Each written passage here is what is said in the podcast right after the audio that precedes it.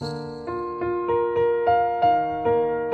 I am aged, never own the natural ego. Understand me a bit and treat me more patiently, please.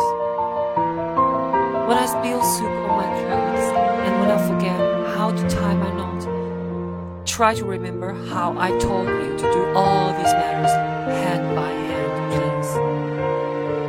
When I the dissuasion which you have been tired of, please listen to me with patience. Don't cut into all my words.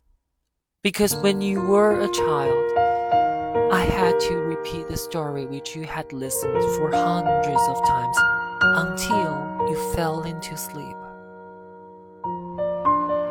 When I need your help to take a bath, don't reproach me, please. Don't you remember when I figure out how to coax you to get into the tub?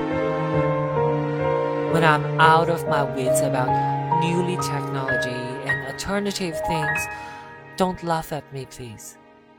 Try to remember how patient I was when I answered your every why. When I can't move due to my exhausted legs, offer me your energetic and strong arms to support me, please. Just like the way when I supported you to toddle around. When I lost our topic in conversation, give me sufficient time to recall it, please. Actually, the topic is not so important for me. All my contents merely depend on your listening by me. When you watch me being worn down by time, don't be sorry, please. Understand me, support me, just like the way I treated you when you exactly learned how to make life. In the initial stage of your life, I ushered you to the walk of life.